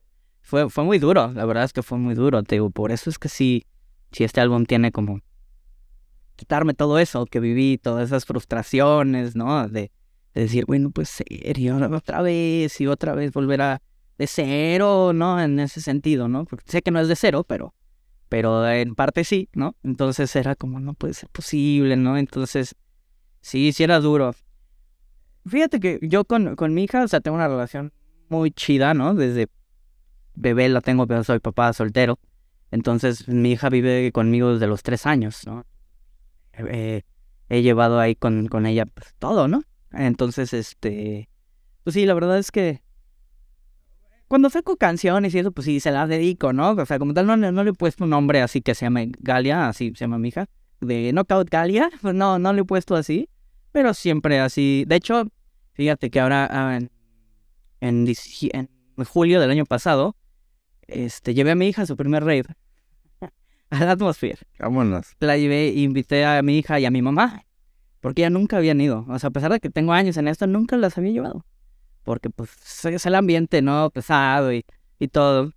Entonces, este, estuve, tuve, me, bueno, traba- trabajo actualmente con Omics y este, me dieron el chance de tocar, de tocar. Toqué en el Atmosphere en uno de los escenarios y este, y aparte fui stage manager en el escenario de Iboga.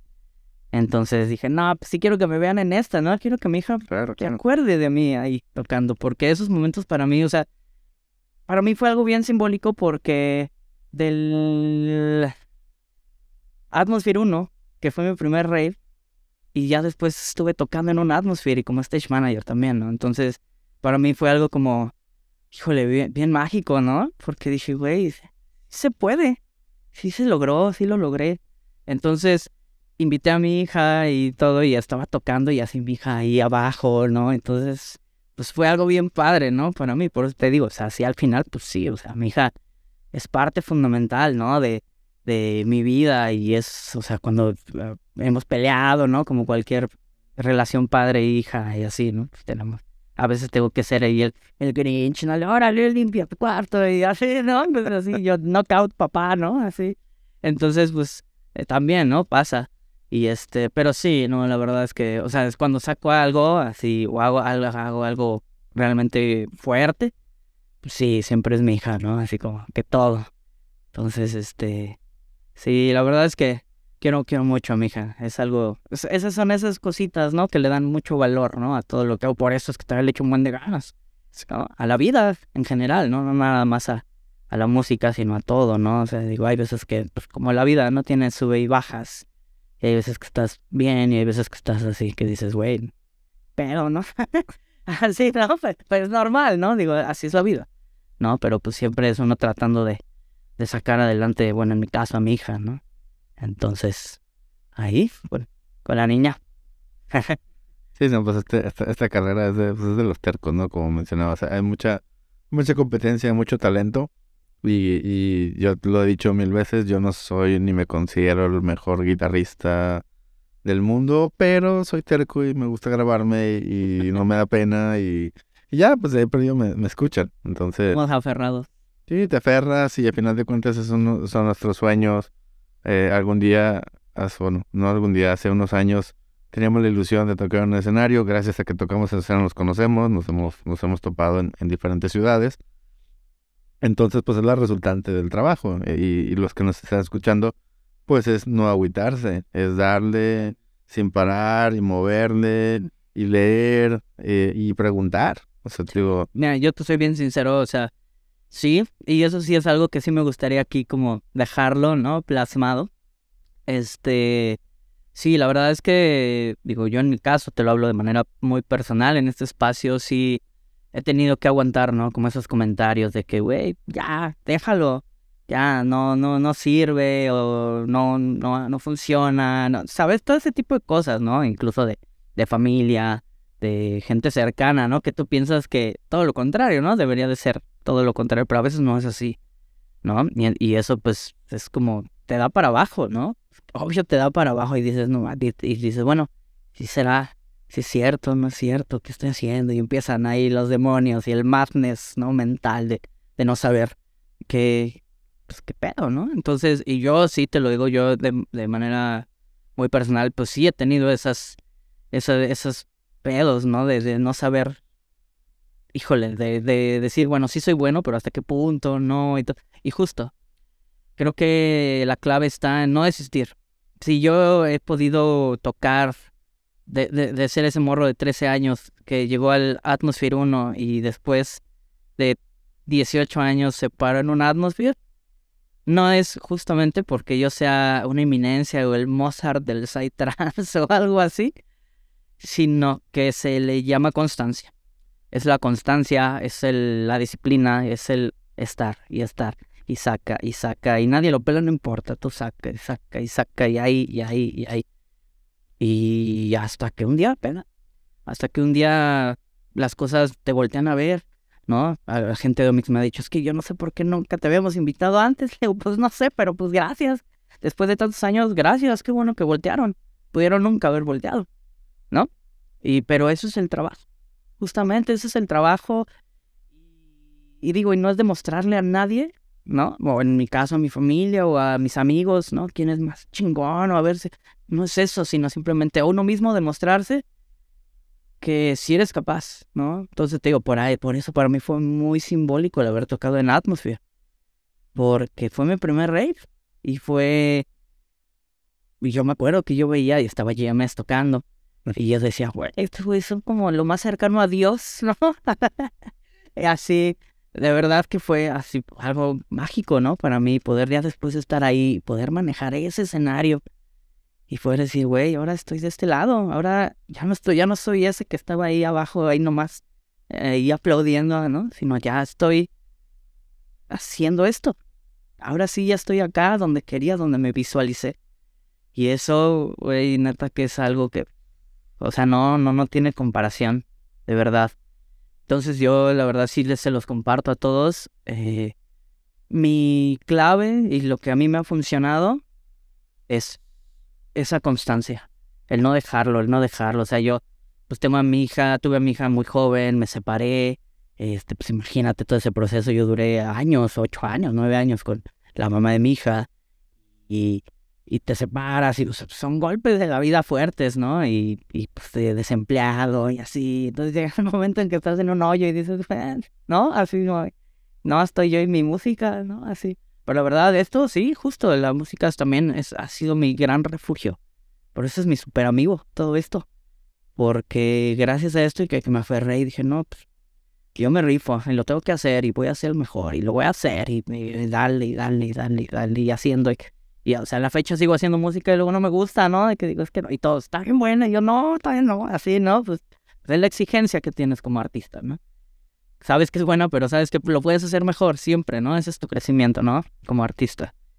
Eh, y sin duda alguna, sí es algo que les comparto a todos.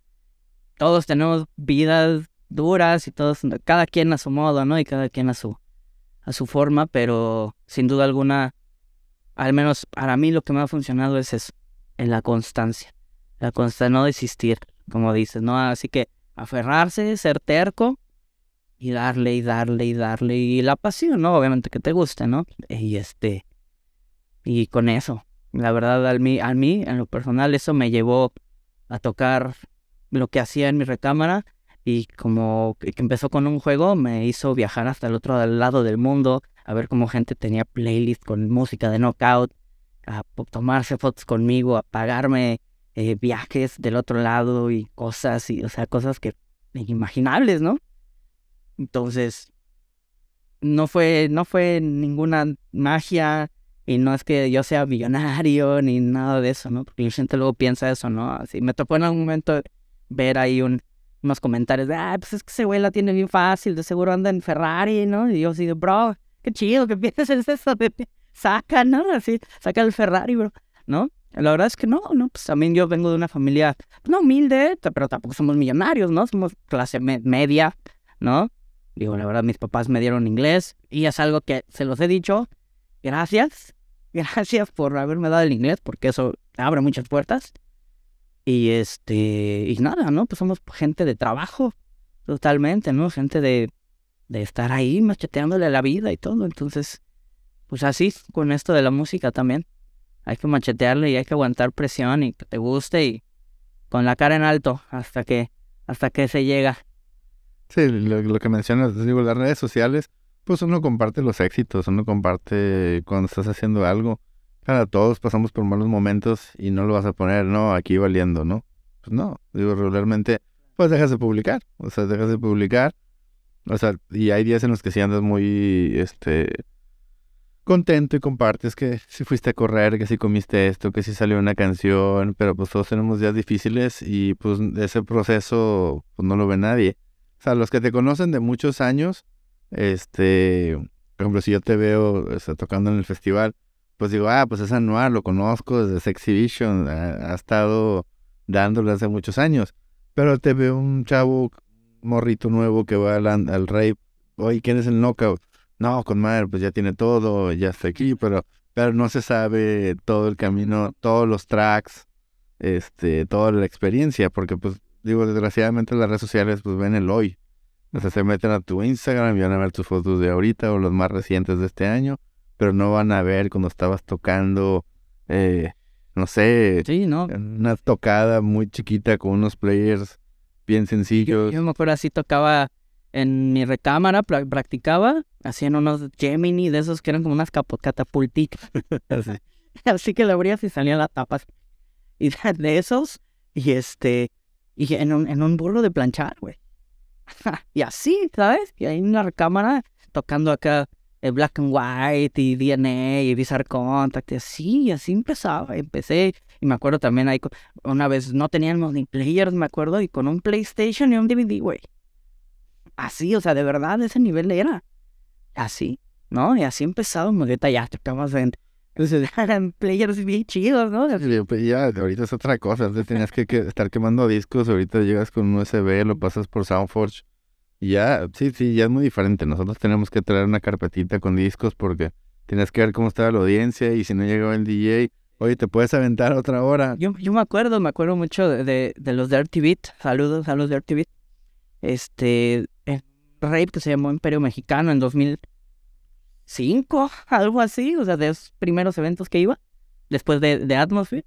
Este, y llegaron, tocaron Dirty Beat Live, así, pero llegaron con su compu de escritorio, güey.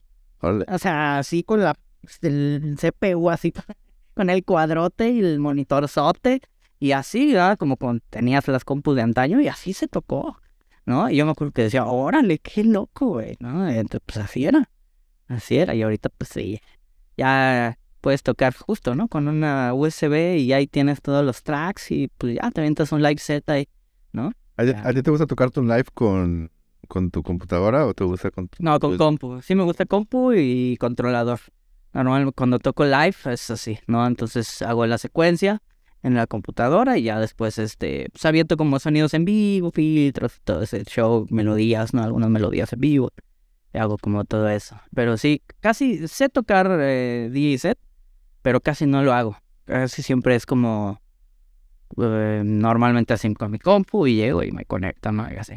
te- Tengo una pregunta, ¿qué crees que suena mejor? O sea, que tengas tu live, o sea, tu secuencia ya hecha exportada en un WAP y lo pongas en el en los players o que conectes tu computadora con la tarjeta de audio a la mixer.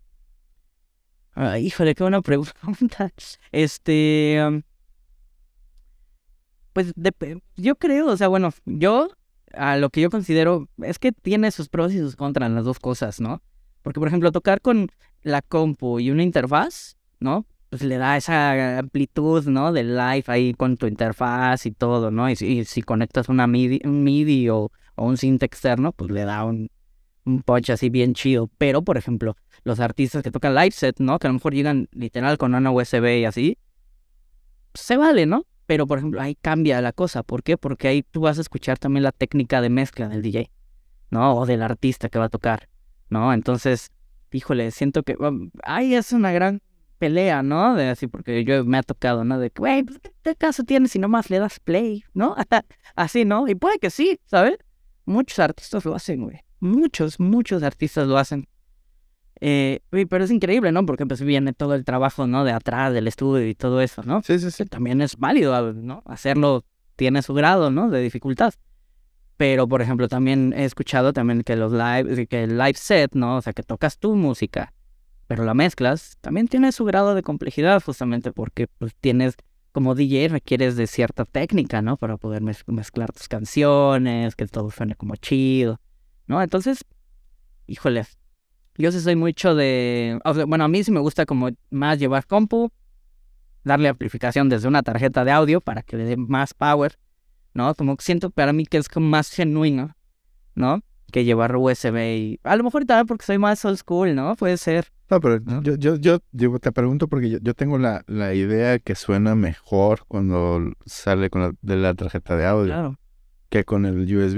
Di- Digo, yo por lo que hago, por lo que toco, entre menos cosas lleve mejor, porque pues ya tengo que estar cargando la guitarra, eh, la interfase para poder generar la distorsión, este, y no puedo hacerlo todo desde la computadora. O sea, como lo hago realmente en el estudio, porque obviamente la guitarra clipea, este, balancea, y digo, no digo que la mixer no, pero bueno, ya son dos canales diferentes, uno no tienes tu música, en el otro tienes la guitarra, ya lo regulas los dos y sacas el máster, se me hace un poquito más sencillo que en vivo estar tocando, moviéndole con la laptop. En el estudio, pues no pasa nada, lo grabas y ya en la mezcla lo Ya arreglas, lo ¿no? arreglas. Pero en vivo, Es que en vivo es en vivo y esa vez si ya así, no, sí, no la puedes regar, y si la riegas, suena, y si se distorsiona, suena. papá O sea, sonaste. Así sonaste y ahí te quedas. Y digo, todos hemos cometido errores, todos hemos caballado alguna vez en una mezcla. Este, a todos nos pasa. Perdón. A mí me pasó una vez así, estábamos tirando y estábamos tirando percusión en vivo y así, y aventábamos los crash y pues todo eso en vivo, lo hacíamos en vivo. Y ya no me di cuenta y teníamos así un canal así, pero hasta rojo, morado, ya así, hasta arribísimo. Y así le aprieto la tecla y así un crash así. Pero que sonó así en todo, así me acuerdo que hasta la cara de la gente así de, de que sonaba así, ¿no? Pues sí, obviamente pues es en vivo, ¿no? Entonces todos así se quedaron, estos güeyes, ¿qué onda, no? Así, pues sí, les reventé los oídos de tanto. Sí, no, si estudias mucho suena. Yo con la guitarra alguna vez se me llegó a pasar así. Este, las primeras tocadas, les, pues dices, le subo a todo y no. O sea, yo lo que hago, le voy subiendo al canal. Digo, lo puedes premezclar con, lo- con los audífonos, te, te monitoreas. Este, no todos los eventos tienes un monitor aquí, entonces, pues sí te buscas a alguien que te diga, a veces escucho la guitarra, le subo, le bajo, este, ya cuando se puede. Este, pero sí, pero yo tenía, tenía esa duda porque digo, yo a veces digo, bueno, me voy a mi Mac y la tarjeta de audio. A veces que digo, no, que friega, porque pues tengo que llevar la laptop y todo, y luego conectar. Entonces es, es más... Bueno, y es que también como tú ejecutas guitarra en vivo y todo, pues sí, ta- digo, yo no, ¿no? Digo, yo no, no, no hago eso. Este, pero sí, o sea, yo ahorita, por ejemplo, hoy, me, hoy por eso estoy aquí en Monterrey, voy a tocar en la noche en un evento, este, y traigo mi laptop, este, me van a prestar una, un controlador, ¿no? Y mi interfaz, ¿no? Entonces ya con eso le doy esa amplitud que me gusta para que suene a Knockout Live. O sea, que, que no va a sonar a lo que suena en Spotify, sino va a sonar Claro, claro. claro. mucho más fuerte, más presente, ¿no? Entonces así es como yo, pues, me presento. Sí, a lo mejor tocadas más locales que no te que mover mucho, pues igual y si me llevo todo. Ya si es muy lejos, es que, Pues, ya. sí, no, de hecho estoy buscando una guitarra más portátil porque, no, está digo, sin sonar muy white chican, pero está en el aeropuerto de la Ciudad de México, de las llegadas internacionales o las salidas nacionales, Ah, recorres todo el aeropuerto con la maleta, con la mochila, con la guitarra, está A mí sí está de White Chicken, ¿no? Sí, pero es real, o sea, el viajar es, es tremendo, o sea, yo en los tours de Europa, ah, de White, white Chicken, ¿no? Pero en los tours de Europa, pues agarras qué avión para acá y qué avión para allá, güey, acabas pero tronado, y sí es cierto, o sea, el, andar con maletas y el andar así viajando, o sea, sí es, sí es una friega, la verdad, sí, eh, yo también decía, ay, ya, ya cuántos quisieran, ¿no? Así, pero de verdad, ya, cuando lo vives, híjole, sí. Sí, yo la guitarra, la, yo la guitarra es la que, la que sufro. O sea, el estuche está muy grande, está muy pesado. Es para que se proteja el instrumento, pero Dios mío, o sea, sí, sí venía sufriendo en ese último vuelo de regreso. Dije, ah, sobre todo porque, digo, el, el de Aeroméxico no me quiso documentar la guitarra, que estaba muy grande. Este, y le dije, pues he viajado siempre con ella, si quieres documento la otra maleta, y pues ahí me buscando en el aeropuerto cómo cerrarla para que no se fuera a perder nada, misteriosamente. Este, pero sí, sí, sí, con la, con la, con la guitarra es un show. Y te preguntaba porque yo he tenido así como que eh, quería escuchar de otro productor cómo, suena. Ajá. cómo suena mejor, porque lo- yo he usado las dos.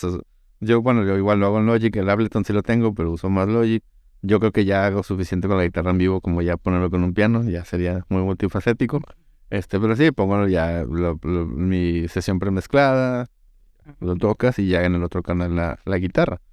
Este, una vez intenté con la guitarra digital, por- precisamente por eso la compré para los viajes, pero no es igual. O sea, sí es más portátil, pero, y suena bien. O sea, los VST es lo que te decía, los VST suenan increíble, pero no, sí, no, no puedo hacer lo que hago con la otra. O sea, entonces, es bueno para salir del paso, pero no si quieres hacer un super show. Y al final de cuentas la gente lo que quiere es verte tocar. Es que al final siempre lo, lo, en la ejecución real, pues es mejor. O sea, bebe alta la máscara. O sea, ese güey hasta tiene, tiene a su guitarrista, el Iván Caster, Castro, es el, el argentino. Y, y, o sea, para él hacer un buen show, él no lo toca, pero él vuela a su guitarrista. Sí, sí, para... Él sabe perfectamente que lo pudiera hacer y secuenciar. Pero es el simple hecho de tener una persona que ejecuta un instrumento, es un gran plus, güey, ¿no? Entonces, o sea, la gente le invierte y es así, ¿no? Talamasca lo, lo sabe y lo hace. Sí, sí, sí. Entonces, pues así es. Sí, no, pero bueno, ya asunto resuelto. Digo, hoy vas a tocar con tu, con tu computadora y con tu tarjeta de audio. Mm. Este, bueno, viene tu nuevo disco. Esperamos el, el que ya tengas el nombre próximamente. Yo te Y, y nos invites a la, a la fiesta. la primicia. Este, sí, que comparte los tracks para irlos escuchando y hacerles un, hacerle un, un reel este, con, con guitarra, digo, siempre y cuando la canción lo permita. Ahí hay una que tiene. Tiene refritos. Ahí. Está. sí, seguro. Ok, me la compartes. Este, bueno, pues eso es lo que viene para no, no sé si hay algo más que quieras compartir, algo. Pues nada, Flash, más bien, eh, una vez más agradecerte este espacio, de verdad, qué chido, que me da muchísimo gusto, de verdad, que haya gente comprometida y que quiera hacer las cosas bien. Yo siempre soy amigo de esa gente. Digo, tú y yo eh, de- ya tenemos años de conocernos y siempre hemos como podido conectar chido y creo que ahorita más, ¿no? O sea, ya el poder platicar así es algo que, híjole, es- está bien padre, ¿no? Y, y justamente es como para eso sirven en realidad las redes sociales, ¿no? Y todo este medio de difusión que ahora tenemos, ¿no? Para que toda esta gente nos escuche, nos conozca más a fondo, ¿no? Que muchas veces ese es el, la primera impresión y se quedan con eso, ¿no? Se quedan con esa impresión de, ah, ese güey es bien mamón, ese güey es bien fresa, ese güey es bien chido, o es bien mala onda, ¿no? Eso pasa, ¿no? La gente es así, somos así, ¿no? Entonces, este, creo que estos espacios permiten mucho a llegar a gente que no podemos alcanzar, o incluso a lo mejor gente que sí, que nos conoce, que conoce nuestra trayectoria, pero no conoce trasfondos, ¿no? Entonces estos espacios son para eso y de verdad te agradezco mucho que te esfuerces eh, por, por querer generar contenido bueno para la gente, para que artistas como yo y como muchos que vas a tener en el programa eh, vengan y te platiquen sus experiencias, te platiquen de dónde son, cómo son, ¿no? Ahora sí que por poquito ya estuve a dos de llorar, casi lo logras, pero las pláticas, nada, no es cierto. No, pero, pero está padre, ¿no? Está padre poder, este, poder venir y platicar ese tipo de cosas que normalmente pues te las guardas, ¿no? No, no, no lo platicas, pues nada más vas y tocas y foto ya, y ya, chido, ¿no? Y te vas a tu casa y a seguir tu vida, ¿no? Y así va a ser, ¿no? Pero ahorita lo compartes y es como bien padre poder platicar eso. De verdad te agradezco mucho el esfuerzo. Te agradezco, qué, qué bueno que se prestó la oportunidad para poder hacer esto. Este, sabes que pues cuentas con conmigo, con Knockout, con todo lo que hago. Sabes que ahí estamos a la orden, eh, para el desorden. Y este, y nada, pues a todos, a toda la gente que está escuchando, ya sea video o podcast, este, pues agradecerles, ¿no? Al final de cuentas, eh, siempre lo he dicho, Knockout es por y para ustedes. Eh, llevo años haciendo esto y, espero que lo haga por muchísimos años más porque pues ahora sí que yo sí soy de esos productores que de verdad es mi vida entera esto, ¿no? O sea, no me veo godineando, no me veo haciendo cosas así porque pues no soy yo así, ¿no? Yo soy una persona que me gusta entregarle a la gente lo que le gusta y ver a la gente disfrutar la música y, y eso para mí es como el mayor regalo, ¿no? Entonces agradezco muchísimo que a la gente que está este, pues viendo esto, escuchando, escuchándonos nuestras cosas. De verdad, muchísimas gracias, muchísimas gracias por, por el apoyo. Ahí estamos, este, pues igual trabajando, ¿no? Va a ser este ahorita el álbum, pero estoy seguro que voy a seguir haciendo más cosas, ¿no? Entonces, este, pues nada, muchísimas gracias a todos a ti, Flash, nuevamente gracias por la invitación, por, por todo esto. Este, pues nada, ahí voy a estar pendiente de todas, de todos los programas, de todo, ahí vamos a estarnos compartiendo y echando ahí comentarios y todo, pues para, para estar haciendo una escena más grande, más consolidada, más fuerte, más unida, ¿no? Y este, y pues y hacer las cosas bien, ¿no? Al final eso es lo que queremos y pues nada, muchas gracias. No, nada, gracias a ti por aceptar la invitación, por ser el padrino de, de este proyecto nuevo. Este. Qué, qué honor y qué placer. este podcast, el After. Y eh, bueno, para terminar, ¿dónde te, pueden seguir? ¿Cuáles son tus redes sociales? ¿Cómo te pueden encontrar? Este, bueno, me pueden encontrar en Facebook como KnockoutMX, arroba KnockoutMX. En Instagram como knock-out-mx. SoundCloud Knockout MX, en Spotify como Knockout y este igual en Beatport como Knockout, ¿no? Y ahí estamos, también sigan a Maya Shakti, ahí vamos a estar sacando también artistas. Eh, aprovecho el espacio para también si son productores, DJs, también está abierto Maya Shakti para demos, ¿no? Para poder este empezar una carrera profesional en cuanto a lanzamientos y todo, este pueden enviar el todo su contenido, ya sea DJ sets o, o, este, o live, ¿no? Su música a label arroba mayashaktirecords.com. Ahí estamos recibiendo demos y este, pues nosotros de verdad que sí escuchamos, ¿no? Sí escuchamos a, toda la gente, nos llega, nos llegan correos de todo el mundo, de verdad, ahorita viene Shiva, van a salir artistas de México, de, de India, de Suiza, entonces eh, para el otro tenemos ahí también empezado unos de Brasil, entonces tenemos, tenemos ahí y los vamos a escuchar, ¿no? Entonces aprovechar el espacio para la invitación Y pues nada, al final de cuentas somos label mexicanote, ¿no? 100% mexa para el mundo. Este, y pues ahí estamos, ahí estamos. Síganos, por favor, de verdad. Sus likes y sus compartidas, de verdad que son de gran ayuda porque a eso nos debemos. Entonces, este, no les quita nada. Ahí compártanselos a sus amigos, a la novia, al novio, a lo que sea. y este, y nada, de verdad, muchísimas gracias una vez más. Gracias a toda la banda del Psytrance por escucharnos. Así es, gracias a todos por todo su apoyo y bueno, a los que vieron o escucharon este capítulo del podcast El After, les agradezco de por favor darle like y compartan y estaremos compartiendo más contenido. Muchas gracias y hasta luego. Adiós, nos vemos. Chingón. Vientos. Sí.